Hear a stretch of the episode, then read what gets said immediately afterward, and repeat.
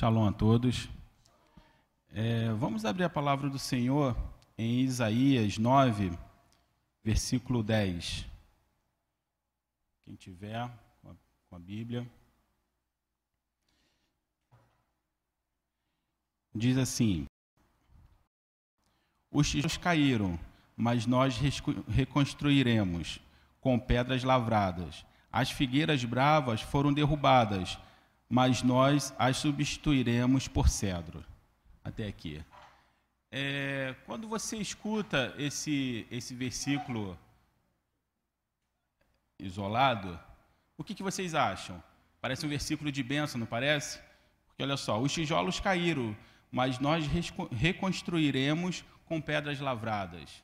Ou seja, se caiu o tijolo que é feito de barro, agora vai ser reconstruído com pedras.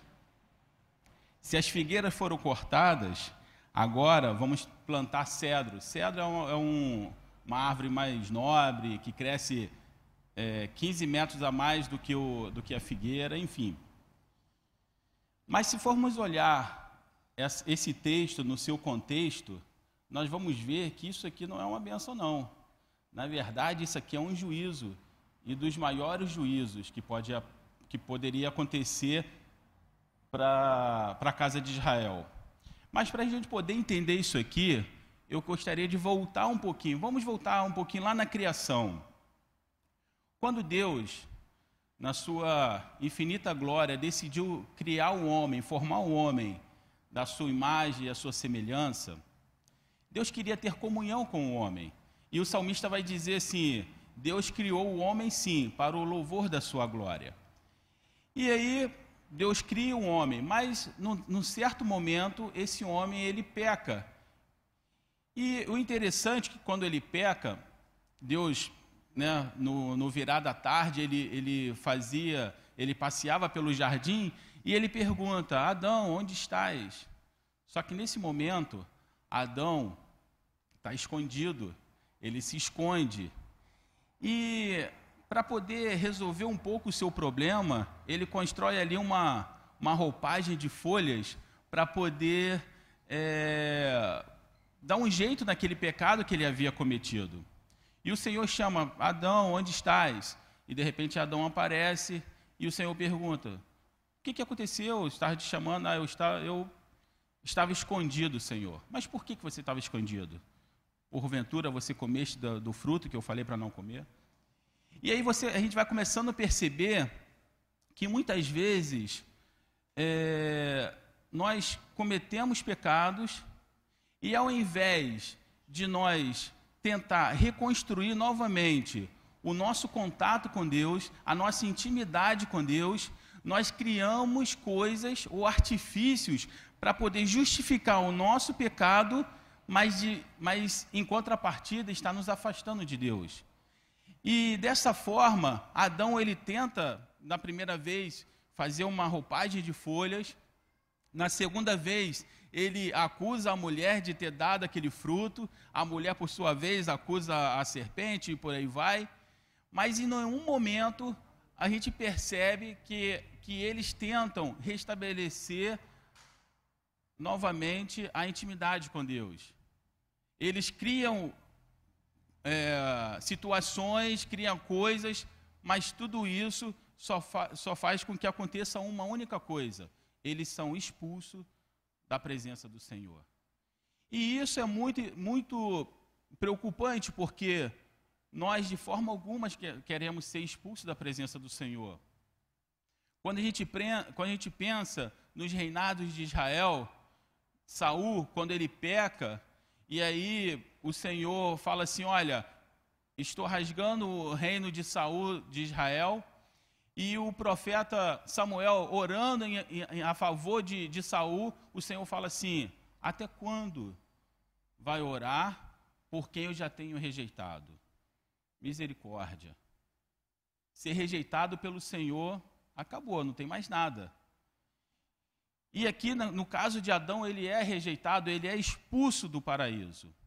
Em contrapartida, a gente lembra da vida de Davi, que foi o homem segundo o coração de Deus, mas mesmo ele sendo humano, ele não, não, não deixou de pecar, e no momento que ele peca, numa das suas maiores angústias, ele fala assim: Senhor, peço apenas uma coisa, não tire de mim o teu espírito. Ou seja, não me lance fora da tua presença, porque eu não suportaria, minha alma não suportaria tal coisa. E a gente eh, continua seguindo ali a, o percurso da humanidade, e depois que é expulso ali do paraíso, a gente vê que o pecado ele começa a tomar proporções gigantescas. Primeiro vem o homicídio e vem tantos, tirando apenas dois homens que a palavra fala, que foi Enoque e, e Noé, o restante, a coisa estava completamente pervertida ao ponto de Deus trazer o juízo sobre a terra. E ali, as únicas pessoas que se salvam é Noé e sua família. E quando Noé desce, Deus faz agora, dá um novo mandamento.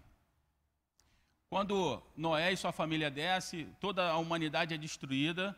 Agora o Senhor fala assim: olha, a partir de agora, eu faço um conserto com vocês. Não vou mais destruir a terra com água. E o que eu quero que vocês façam é o seguinte: eu quero que vocês cresçam, multipliquem-se e espalhem pela terra. Preste atenção. Lá no jardim, Deus falou: não toque na árvore da vida. Foi só o único mandamento, não é isso? O homem foi lá e comeu, enfim. Dessa vez, Deus faz um único, pede uma única coisa: olha, crescer e multiplicar e espalhar a terra. Parecia ser uma coisa simples, não parecia? Só que mais uma vez o homem decide desobedecer a Deus. O que, que ele faz?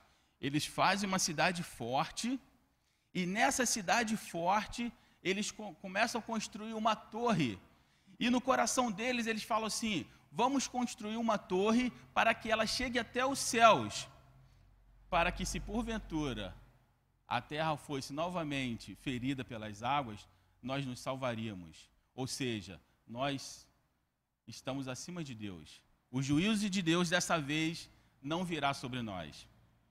E o interessante é que eu, eu fiquei meditando nessa palavra, que primeiro ele fala de uma cidade forte. E eu fico pensando em quantas fortalezas nós temos criado na nossa mente. Eu estava observando, eu tenho observado já há algum tempo, e tenho chegado à conclusão que o século XXI, ele, ele, é, ele é construído de fortalezas na mente. Agora, no nosso século XXI, é, alguns especialistas vão dizer que uma das coisas que mais tem atingido as pessoas é a depressão. A depressão nada mais é do que uma fortaleza na mente. A depressão nada mais é do que um mundo que você cria dentro da sua mente e você fica preso nesse mundo. E muitas vezes eu tive. É, eu, eu, vi um caso desse parecido de uma igreja onde eu era, que a pessoa ela ficou tão imersa nessa nessa, nessa depressão que ela, ela, ela, ela ficou num lugar, num quarto escuro, e a, esposa dele apenas levava comida para ele, ele ficava ali, ele não saía, ele ficava semanas, é, se não me engano, acho que ficou até meses naquele quarto escuro. E aí a gente pergunta, mas o que, que aconteceu? O que que, o que, que aconteceu, é, vamos dizer assim, é, fisicamente? Nada, não aconteceu nada. Tudo estava se passando aonde? Na mente da pessoa. E quantas vezes a gente tem percebido isso, e, hoje a gente vai percebendo que a, o mundo vai tentando trabalhar na sua mente. Você vê que o entretenimento, ele trabalha o quê? Na sua mente. Ele faz uma propaganda de uma camisa maravilhosa. Até então você poderia viver normalmente sem aquela camisa, mas quando você vê aquela propaganda, caramba, eu preciso daquela camisa, ou eu preciso daquele objeto. Tudo isso é o que? Trabalhando na sua mente. E, e às vezes nós, abri, nós abrimos tanto para tantas coisas e vamos a cada vez nos afastando de Deus. Deus já não tem mais espaço na nossa mente, Deus não, não tem mais espaço no nosso coração. Tudo meu agora é racional, tudo meu agora, sabe? Deus não faz parte mais da minha, do, do meu pensamento, não faz parte mais da minha vida. Porque se você levar em consideração que se você está entrando num quadro de depressão E se você buscar o Senhor, nossa, Ele é, ele, ele é poderoso para te, te tirar daquela situação, não é verdade? Ele é poderoso porque é o mesmo Deus que parou o sol. Olha que poder! É o mesmo Deus que abriu o mar vermelho. É o mesmo Deus. Não mudou. Então por que, que as fortalezas da sua mente pode ser mais forte do que o seu Deus? Não pode. Mas quando nós vamos fazendo essas fortalezas, nós vamos criando ali o nossa, a, nossa, a nossa torre. E aí a nossa vida fica em volta tudo do nosso pensamento. E, e aí, voltando aqui na Torre de Babel, os homens começam a construir aquela torre. E, a, e o intuito de construir aquela torre era para dizer o seguinte: olha, podemos fazer o que quisermos, porque se Deus nos ferir novamente com o dilúvio, estaremos salvos. Só que a justiça de Deus, ela é a justiça de Deus. Não, não, não importa como vai acontecer, mas vai acontecer. E aí o Senhor, observando o intento do coração daqueles homens, o Senhor fala assim: a arrogância desse povo já não tem mais limite. Vamos descer e vamos confundir as línguas. E ali é confundido as línguas. E eu, eu, eu fico pensando que, que é um problema até hoje, né? Porque quantas oportunidades a gente perde quando a gente não fala o inglês, na é verdade? Quantas oportunidades a gente perde quando não fala, sei lá, um alemão, um francês. Tudo isso foi por causa daquela situação. A confusão das línguas. E isso de geração em geração. E aí, a partir de agora, não, a palavra de Deus não mostra mais ninguém que, que, que esteja servindo ao Senhor. E lá na frente é, aparece um personagem que é Abraão. E o Senhor escolhe Abraão da terra de Ur e manda ele para uma terra, né? A gente conhece a história. E Abraão, por causa da sua fé, ele, ele alcança o favor do Senhor. E a partir de agora, a partir de Abraão, começa uma, uma, tenta começar uma nova história, uma nova nação vai ser, vai ser construída. Uma nação que Deus queria que fosse um modelo para todos os povos, uma nação que seria o parâmetro para as pessoas, porque eu acredito que até então não, existe, não existia mais parâmetro, cada um fazia o que queria, cada um seguia seus deuses, não tinha mais parâmetro. E aí Deus se preocupa em, em, em formar uma nação para que esse parâmetro volta, volte. Pra, por quê? Porque o Senhor não quer destruir a humanidade, pelo contrário, Ele quer salvá-la. Então essa foi a preocupação do Senhor. E aí a gente conhece a história, vai seguindo e forma-se o povo de Israel. Fica no, fica no Egito, o Senhor li, é, libera, libera, liberta do Egito, leva para o deserto e finalmente leva para Canaã. Quando chega em Canaã, o Senhor fala assim para aquele povo: Olha, está vendo essa terra que eu vou dar para vocês? Não se misture com aqueles povos, porque hoje eu uso vocês para ser juízo em relação àqueles povos, porque eram povos que sacrificavam seus filhos, eram povos altamente idólatras, tudo de ruim aquele povo, aqueles povos faziam. E Israel seria o juízo de Deus em relação àqueles povos. Ou seja, Israel era o povo que Deus havia escolhido para fazer diferença. E aí, ele entra na terra, infelizmente, não cumpre a palavra do Senhor, que era destruir todos aqueles moradores. Na verdade, ele destrói alguns moradores e acaba fazendo aliança com os demais, e isso faz com que Israel comece a pecar. E a gente vai vendo que entra juiz, sai juiz, uma parte o povo faz o que é reto aos olhos do Senhor, outra parte o povo não faz, aí o Senhor manda os medianitas, aí o povo volta para o Senhor, aí de, daqui a pouco ele cai de novo, aí o Senhor manda os, os filisteus, e, e Deus vai usando a guerra para ser o juízo, para ser assim: olha, você está indo para o lugar errado, volte, não é para isso que eu te chamei. E eu fico pensando que muitas vezes nós passamos por dificuldades nas nossas vidas, mas são dificuldades que Deus está tentando falar assim: olha, você está indo para o caminho errado, volte, Você precisa voltar. Se você seguir nesse caminho, é perdição. E a palavra de Deus diz que o pai, quando ama o filho, o que, é que ele faz? Ele corrige. Então, assim, o Senhor está tá sempre tentando, ó, oh, meu filho, você está indo para o lugar errado, volte. E isso que ele fazia com, com, com Israel. E aí chega um, um determinado momento que o povo fala assim, ó, oh, a partir de hoje nós não queremos juízes, nós queremos rei. E aí começa a dinastia de Saul. Saul se torna o primeiro rei. Faz o que não obedece ao Senhor, o Senhor rasga o, o, o reinado de Saul e entrega para Davi. E aí Davi é, ele consegue fazer uma coisa que até então ninguém tinha conseguido fazer, ele consegue reunir todas as tribos de Israel em um único governo. E o Senhor abençoa. Quando ele morre, vem, vem Salomão. Salomão, um homem que o Senhor o abençoa com grande sabedoria, mas já no final da sua vida, ele se deixa levar pelas mulheres estranhas. E agora ele começa a fazer sacrifício nos altos. Tudo que o Senhor falou que não era para fazer, Salomão começa a fazer. E Salomão morre. Só que é interessante que antes de Salomão morrer, a palavra de Deus fala que Deus levanta alguns inimigos de Salomão para ir contra Salomão. Mais uma vez a sirene alertando: olha, está indo para o lugar errado, volta. E Salomão morre. E aí entra Jeroboão. Quando entra Jeroboão, aí a situação fica complicada. Porque o povo já está completamente desgostoso do reinado de, de Salomão. E agora Jeroboão tem, a, tem a, a opção de manter o Reino Unido ou não.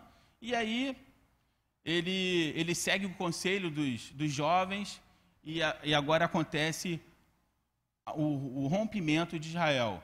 Agora a gente vai escutar que existe Reino do Norte, que é o reino de Israel, e o Reino do Sul, que é o reino de, de Judá. E agora eu volto para essa profecia que ele fala aqui. Essa profecia, ela foi, ela foi falada para o reino do norte. Por quê? Quando se divide reino do norte e reino do sul, no reino do sul, que é da onde vem Davi e da onde vem o Senhor Jesus, esse reino ainda tem reis que faz o que é reto aos olhos do Senhor. Mas no reino do norte, nunca mais houve um rei que fizesse o que era reto aos olhos do Senhor. Todos os reis foram maus. E todos os reis o Senhor levantava os profetas avisando: olha, se você não voltar para os meus caminhos, vai acontecer isso. Se você não voltar, eu vou te mandar para o cativeiro. E eles não vão ouvindo, não vão ouvindo. E aí acontece uma coisa interessante: o rei da Síria ataca Israel. E aí, nesse ataque de Israel, eles destrói as casas, corta ali as, as figueiras, e é quando eles falam: se destruíram nossas casas, que era feita de tijolos, nós agora vamos reconstruir de pedras. Ou seja, eles não entenderam nada. A guerra estava vindo para falar assim: olha, vocês estão no caminho errado, mas para eles não serviu de aviso. Na verdade, eles falaram assim: nós fomos atacados, então nós vamos nos fortalecer. Nós vamos fazer com que, desculpe, nós vamos fazer com que a, a, a nossa cidade seja tão forte que pode vir qualquer um e não vai conseguir. Só que a palavra do Senhor ela não volta atrás. E o juízo também não volta atrás. E aí, por causa dessa dessa Obrigado.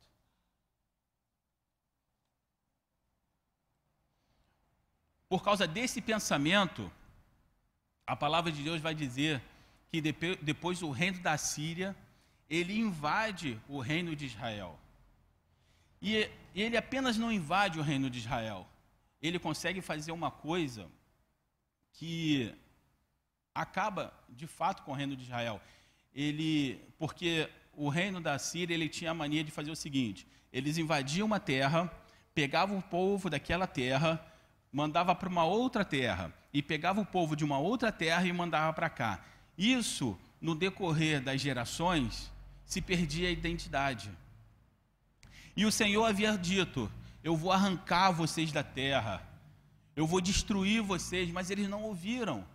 E o Senhor executou esse juízo sobre eles. Eles foram tirados da terra e foram espalhados. Tanto que hoje, se alguém falar assim, ah, se alguém falar para mim, falar assim, ah, eu conheci alguém que falou que é da tribo de Zebulon. Eu falei assim, meu irmão, impossível. Ninguém mais sabe quem é da tribo de Zebulon, de Naphtali, não se sabe, perdeu, perdeu-se. Claro que um dia eles vão voltar, mas vai voltar pela misericórdia do Senhor e o Senhor que vai o trazer, porque até onde vocês poderiam ser dessas dez tribos perdidas não vão saber, porque elas sumiram, foram, foi perdida. E isso foi o juízo do Senhor. Mas também tinha o reino do, do sul. O reino do sul era Judá, que também começou a entrar nesse caminho de, é, de desobediência. E o Senhor falou: Olha, nós, vai, vai vir também o juízo sobre vocês. Só que a diferença do reino do norte e o reino do sul é que no reino do sul o pecado já não era, não era tão grande como foi no reino do norte. E quem invade o reino do sul é Nabucodonosor, rei da Babilônia. O rei da Babilônia não tinha essa coisa de destruir a identidade. Ele pegava o pessoal, levava para a Babilônia, mas a terra estava lá. Ele não colocava ninguém naquela terra. E aí, uma coisa que eu queria chamar a atenção de vocês.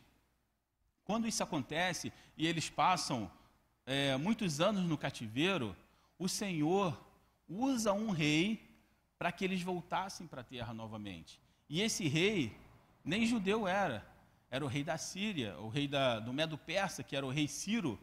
E o rei Ciro, no seu coração, fala assim: quem é que gostaria de voltar para Jerusalém para reconstruir a cidade? E nesse, nesse momento, volta Esdras para a reconstrução da cidade.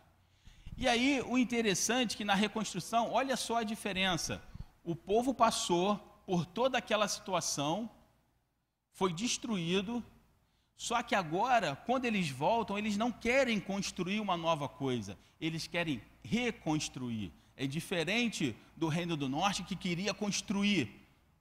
O Reino do Sul não, eles não querem construir, eles querem reconstruir. E é isso que a gente precisa entender. Nós não, não precisamos, nós não temos que construir algo, nós temos que reconstruir a nossa intimidade com Deus. Essa que vai fazer toda a diferença.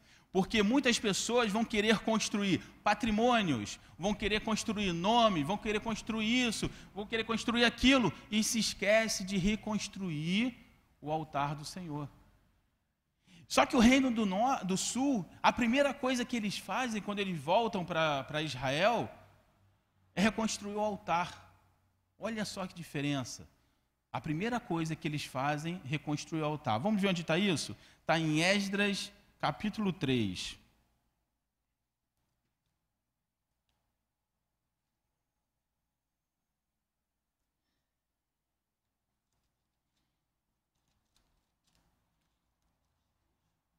Capítulo 3, Esdras capítulo 3. Quando chegou o sétimo mês e os israelitas já estavam em suas cidades, o povo se reuniu como um só homem em Jerusalém. Olha só, o povo se reuniu como um só homem. Não, não, já não tinha mais a. Como é eu vou dizer? É, havia a união, não tinha mais a desunião. Todos queriam fazer a mesma coisa. O Espírito do Senhor estava se movendo no coração daquele povo, que eles queriam fazer a mesma coisa. Então Josué, Jesuá, filho de Zora, Josadaque e seus colegas sacerdotes, Zorobabel, filho de Saltiel, e seus companheiros começaram a construir o altar de Deus de Israel para nele sacrificar holocausto, conforme, conforme o que está escrito na lei de Moisés, homem de Deus. Então, assim, eles começam, a, a primeira coisa, reconstruir o altar. Qual é a primeira coisa que nós precisamos fazer para voltar e ter intimidade com o Senhor? Reconstruir o nosso altar. Porque é nesse altar que vai ter o nosso sacrifício. E aí eles constroem, constroem o altar. Depois que eles constroem o altar, o segundo passo é qual? Reconstruir o templo. que aí está no versículo 7. Então eles deram dinheiro aos pedreiros e aos carpinteiros, e deram comida, bebida e azeite ao povo de Sidom e de Tiro, para que pelo mar trouxesse do Líbano para Jope toras de cedro. Isso também, isso tinha sido autorizado por Ciro, rei da Pérsia. No segundo mês do mesmo ano, depois de chegar ao templo de Deus em Jerusalém, Zorobabel, filho de Saltiel, Jesuá, filho de Josadaque, e os restantes dos seus irmãos, os, os sacerdotes, os levitas e todos os que tinham voltado do cativeiro para Jerusalém, começaram a trabalhar, designando, designando levitas de 20 anos para cima, para supervisionar a construção do templo do Senhor. E aí eles começam a reconstruir o templo. Então, primeiro passo, construiu o altar. Segundo passo, reconstruiu o templo. Hoje, o que é o templo do Senhor? Somos nós. Começar a reconstruir a nossa vida, começar a, a nos separar do mundo. Porque quando você pensa no templo, você pensa no altar, o que, que eles são? Não, são? não eram lugares santos? Não eram lugares separados? É a mesma coisa na nossa vida. Precisamos ser santos, precisamos ser separados do mundo. Precisa agora ter uma diferença entre o nosso antes e depois de Cristo. Antes eu era de uma forma, agora que eu conheci a Cristo, o meu templo está sendo reconstruído. E aí eles começam a reconstruir o templo. E sabe o que é interessante? Depois da reconstrução do templo, lá no versículo. No capítulo 6, versículo 19. No capítulo 6, versículo 19, depois que eles é, reparam o, o, o, altar, constrói o templo, eles, eles fazem a Páscoa. O que, que a Páscoa quer dizer? Quer dizer que eles fizeram um novo pacto com o Senhor. E o Senhor também estava fazendo um novo pacto com eles. Agora, eles tinham feito o altar, tinham reconstruído o templo e agora estavam fazendo um pacto com o Senhor. Quantas vezes estamos na casa do Senhor e nós não temos um pacto com o Senhor. Estamos apenas, sentamos no banco, ouvimos a palavra, achamos bonito, vamos embora e a nossa vida continua a mesma coisa. Não tem diferença. E aí na semana seguinte a gente volta, senta aqui, ouve a palavra, é bonito, é maravilhoso e vamos embora novamente e não temos pacto com o Senhor. E isso não, não torna a pessoa nem quente e nem fria, torna ela uma pessoa morna. E o que, que a palavra de Deus diz sobre o morno? Vomitar-te-ei da, da minha boca. Entende? Então, assim, você precisa tomar uma decisão. Se você vem na casa do Senhor, não vem só para sentar no banco, não. Vem realmente com seu coração. Senhor, eu quero fazer um pacto. Porque eu fico pensando que as pessoas no mundo, elas são muito mais comprometidas com as coisas do mundo do que nós somos do que nós que somos servos, somos comprometidos com as coisas de Deus. Você vê pessoas que, que são, sei lá, de torcida de futebol, eles são completamente comprometidos com aquilo. Você vê os caras que vão fazer o carnaval, os caras são completamente comprometidos com aquilo. De vez em quando você vê, quando está se aproximando do carnaval, as pessoas não dormem, ficam lá trabalhando noite e dia. Não, a gente precisa trabalhar para deixar tudo pronto, porque o carnaval vai começar. E nós não temos esse comprometimento com as coisas de Deus deixa para deixa amanhã, deixa para depois, ou fulano de tal vai fazer, não é minha hora. Entende? E isso vai entristecer no coração do Senhor. Aonde está a geração que vai fazer a diferença? Nós devemos ser essa geração que vai fazer a diferença. Porque o mundo, você olha para o mundo hoje, principalmente aqui para o Rio de Janeiro, a violência, tudo isso, tudo isso é Deus falando: olha, a minha igreja está no caminho errado. A minha igreja não está fazendo diferença nenhuma nesse mundo. Eu, eu, eu vi um, um eu estava lendo um artigo um tempo atrás falando, eu não sei, já tem bastante tempo, deve ter uns, sei lá, uns 10 anos que eu li isso. Não sei nem se ainda é assim. Mas nesse artigo falava que um lugar nos Estados Unidos que tinha mais igreja evangélica era Onde tem jogo, como é que chama? Las Vegas. o lugar que tinha mais igreja evangélica era em Las Vegas. E aí você olha para os filmes que a gente assiste, Las Vegas é um lugar de completa depravação. E cadê a diferença que a igreja está fazendo? Muitas vezes nós, nós somos crentes apenas aqui dentro. É como se fosse uma reunião de uma sociedade secreta, né? Vem todo mundo para cá, lá fora ninguém sabe que você é cristão, mas aí chega aqui, aí ouve e tal. Mas diferença que é bom lá fora? Nenhuma. E o Senhor vai cobrar isso de nós. Por quê? Porque se nós conhecemos a palavra, conhecemos a verdade, é aquela velha história. Se você tem o poder de fazer a diferença, você também tem a obrigação. Se você pode fazer a diferença, você tem a obrigação de fazer a diferença. Não foi, não foi à toa que você veio para cá. Não foi à toa que você. Vamos, partir do princípio. Não foi à toa que você nasceu no Brasil, não foi à toa que você nasceu no Rio de Janeiro e não foi à toa que você está aqui hoje. Você que nasceu no Brasil não poderia ter nascido lá na Rússia, ou lá na China, ou na Coreia do Norte? Mas não, você nasceu aqui. Porque aqui você tem a oportunidade de ouvir o Evangelho. Não que lá não tenha, mas lá é muito mais difícil, concordam comigo? Coreia do Norte, Síria, junto lá com o Talibã, Afeganistão, Paquistão. Imagina. Mas não, você nasceu aqui, tem toda a oportunidade. E tem a oportunidade também de pregar. Porque eu vejo os missionários lá no Afeganistão, desses lugares, os caras não podem nem andar com a Bíblia, eles andam com uma, uma folha apenas. E se eles pegarem, se o governo pegar alguém dando a Bíblia para alguém, esse, essa pessoa é presa.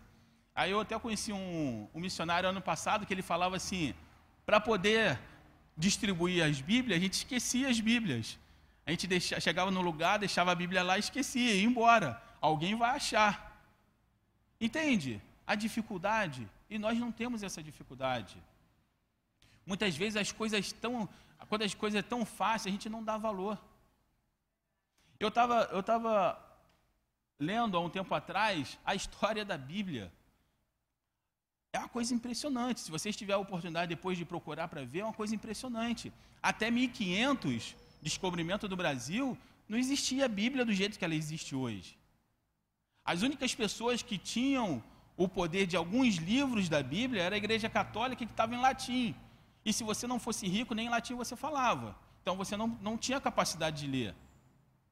Hoje, você tem a Bíblia em papel, você tem a Bíblia em aplicativo, você tem a Bíblia onde você quiser. E às vezes nós passamos 10, 15, 20 anos dentro da, dentro da igreja e não lemos nenhum capítulo da Bíblia. Não conhecemos nada da palavra do Senhor. Não sabemos nada do que. E aí alguém fala assim para você: não, você tem que fazer a vontade de Deus. Mas que vontade é essa se você não conhece Deus? Como você vai fazer a vontade de alguém se você não conhece esse alguém? Como você pode agradar alguém se você não sabe do que, que ele gosta? Entende? Como você vai agradar uma pessoa, levar um presente para uma pessoa, se você não sabe do que, que ela gosta? E eu digo para vocês: o pai gosta de um coração contrito. Isso vai fazer a diferença. E aí, eles renovam o pacto.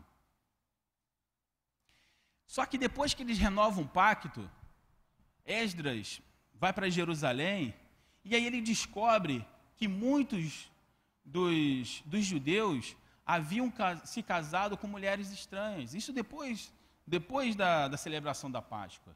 E aí ele chora, está é, em Esdras 9, e ele faz essa oração que eu achei muito fantástica.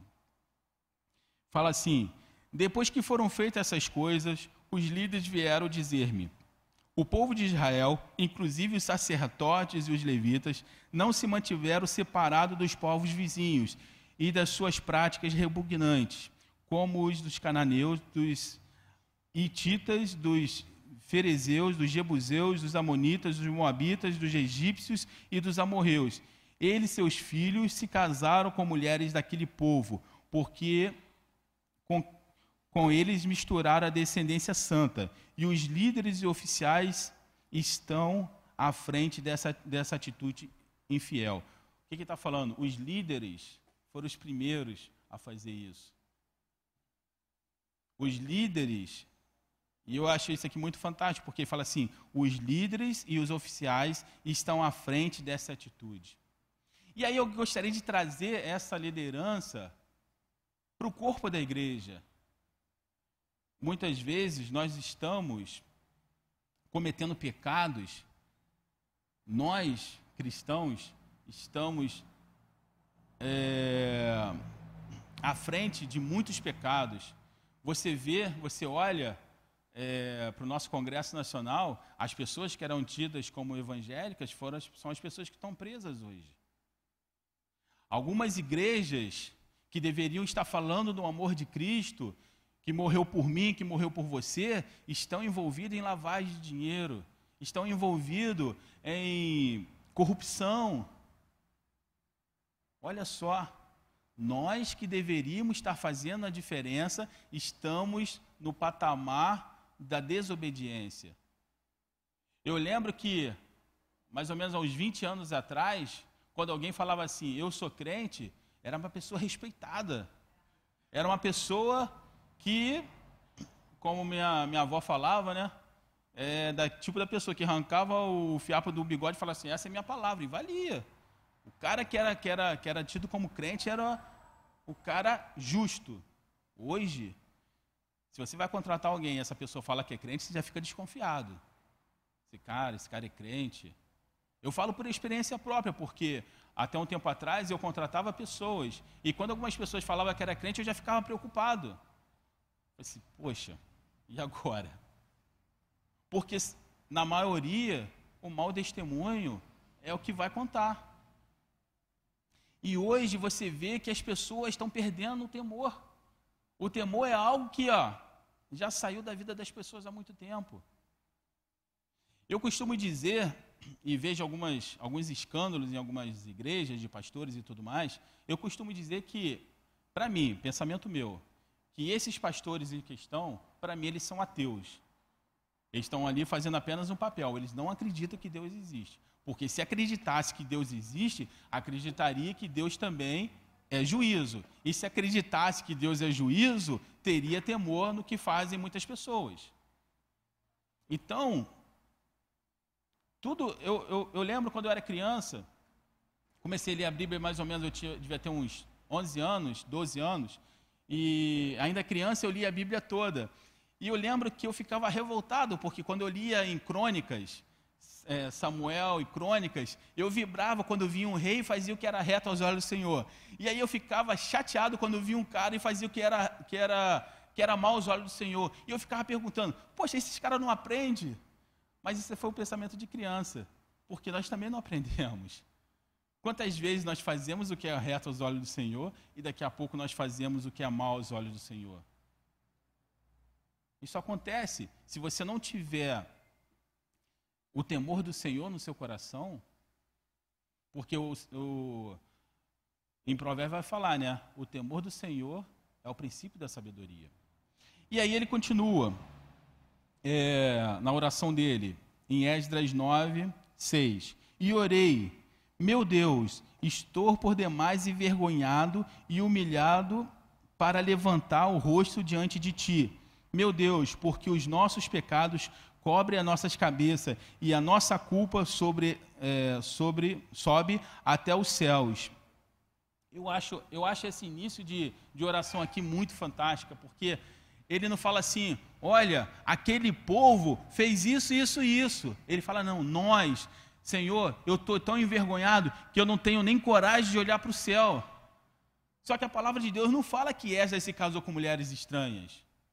Mas é essa posição que a igreja tem que tomar. Senhor, arrependimento. Nós nos arrependemos. Os nossos irmãos, nós, eu e meus irmãos pecamos, pecamos. Mas, Senhor, estamos aqui nos arrependendo. E é essa, esse é o pensamento que Deus queria ouvir, ou essa é, é, é a expressão que Deus queria ouvir desde lá do Jardim do Éden. Quando, quando Adão peca, ele deveria ter falado: Senhor, me perdoa, eu pequei. Não tem desculpa se foi a mulher, se foi a serpente, se foi o meu querer, não tem desculpa, eu pequei. E é isso que o Senhor está tá, tá esperando de nós. Eu pequei. Eu achei uma coisa assim, meio que surreal, quando nós estivemos lá em, em Salvador e o pastor estava ministrando e tinha pessoas que achavam que não era mais pecador, porque aceitou o Senhor e não era mais pecador. Como assim não é pecador? Nós somos pecadores todo dia, e todos os dias nós precisamos nos arrepender, e todos os dias nós temos que nos lembrar do amor de Deus, porque foi através desse amor que somos salvos dia após dia. E se nós não formos, é, não tivermos esse pensamento, nós vamos ficar pelo caminho. E aí ele continua. Desde os dias dos nossos antepassados até agora, a nossa culpa tem sido grande por causa dos nossos pecados. Nós e nossos reis e nossos sacerdotes temos sido entregues à espada e ao cativeiro, ao despojo e à humilhação, nas mãos de reis estrangeiros, como acontece hoje. Olha a diferença de oração deles para a diferença do reino do norte. Ah, é? Destruíram nossas, nossas casas? Vamos construir de pedra. Ah, é? Cortaram nossas árvores? Vamos plantar árvores melhores. Aqui ele fala: não, olha só. Nós, os reis, os sacerdotes, os nossos irmãos, eu, todos nós pecamos e precisamos do seu favor, precisamos da sua misericórdia. É por isso que a guerra veio, é por isso que as pessoas morreram, é por isso que o cativeiro aconteceu. E quantas vezes nós passamos situações e nós falamos: "Ah, mas por que estamos passando tal coisa? Mas por quê? Por quê?" E nós sabemos lá no fundo que a gente tem a resposta para aquilo. Quantas vezes nós temos a resposta para os nossos problemas? Só que às vezes a gente camufla isso tão bem camuflado, a gente coloca numa fortaleza tão, tão bem feita, que você tem desculpa para tudo. E esquece que o verdadeiro sentido do que você está passando, você mesmo tem a resposta. Por quê? Porque você se afastou do caminho do Senhor. Porque em um, em um determinado momento você deixou de servir ao Senhor. E aí ele fala: Mas agora, por um breve momento, o Senhor, o nosso Deus, foi misericordioso, misericordioso, deixando-nos um remanescente e dando-nos um lugar seguro em seu santuário.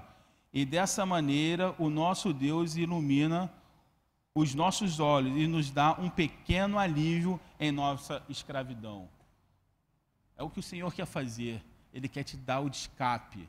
Ele quer te dar, olha, tem um escape. Tem um caminho a ser seguido.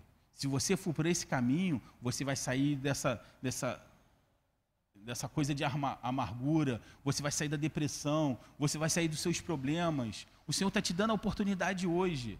Não, não deixa desperdiçar. Hoje você tem essa oportunidade. O Senhor é misericordioso.